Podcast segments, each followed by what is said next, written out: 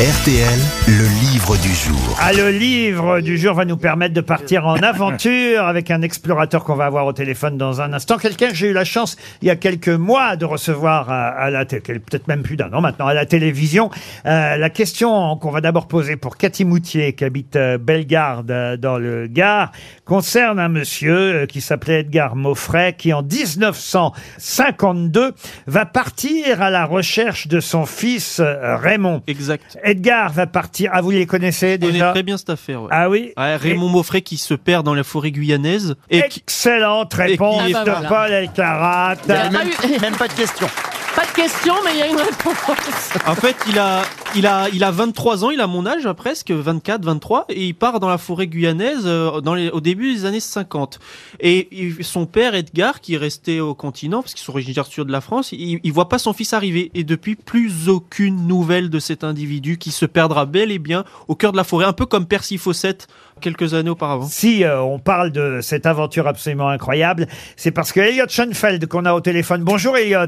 Bonjour Monsieur Ruquier. Ah, Est reparti lui-même sur les traces de cet aventurier euh, disparu. Vous avez fait euh, le même parcours. On avait eu l'occasion d'en parler ensemble à la télévision. Dans, on est en direct euh, l'année dernière. Ouais. Euh, Mais c'est la version poche qui sort aux éditions euh, Payot euh, de votre livre Amazonie sur les traces d'un aventurier euh, disparu. Et c'est vous-même une aventure incroyable que vous nous racontez. Je me souviens, pour l'avoir lu il y a un an, euh, votre livre, combien vous m'avez passionné parce que vous avez vécu euh, au milieu de la jungle et des lianes qui sont peut-être euh, les premières choses qu'on doit vaincre dans la jungle. Les Ah ouais, lianes. les lianes, c'est la folie. Ben oui, oui, oui, c'est Oh, c'est- bien. c'est de la folie. Mais euh, ce qu'il faut savoir, c'est que les, les deux tiers de l'expédition euh, se sont déroulés sur des euh, sur des rivières. Donc euh, le début de l'expédition, j'ai dû remonter à contre-courant toute une rivière comme l'avait fait Raymond Maufray.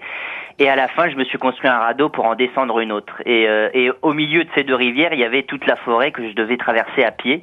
Et c'est vrai que là, les, les lianes, euh, les lianes m'ont mis des bâtons dans les roues, quoi. Enfin, ça a été, ça a été. euh, J'étais comme un pantin euh, tenu à des fils et, et, euh, et j'ai eu beaucoup de mal à, à progresser. Je pouvais faire, euh, je sais pas, 2 kilomètres par jour en 8 heures de marche, des, des choses comme ça.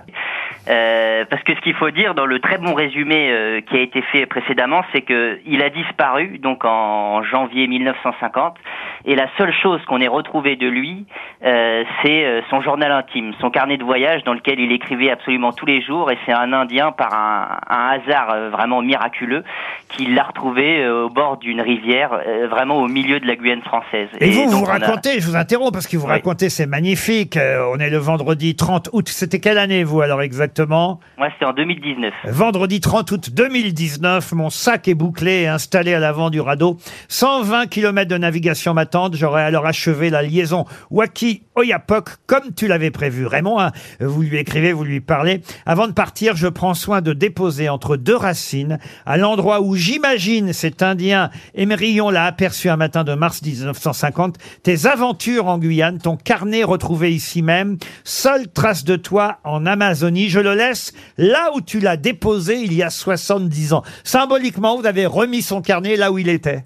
C'est ça, ouais. Mais je pense que c'était la chose la plus euh, étrange de ce voyage où j'étais certes euh, seul, mais, ce qu'il a écrit dans son livre euh, était tellement similaire à ce que je voyais. On, a vu les mêmes animaux, on a ressenti la même peur, la, même joie, et, donc à chaque tournant de rivière, j'avais inconsciemment, je crois, je pensais que j'allais le retrouver en train de fumer sa pipe dans son hamac avec son chien Bobby.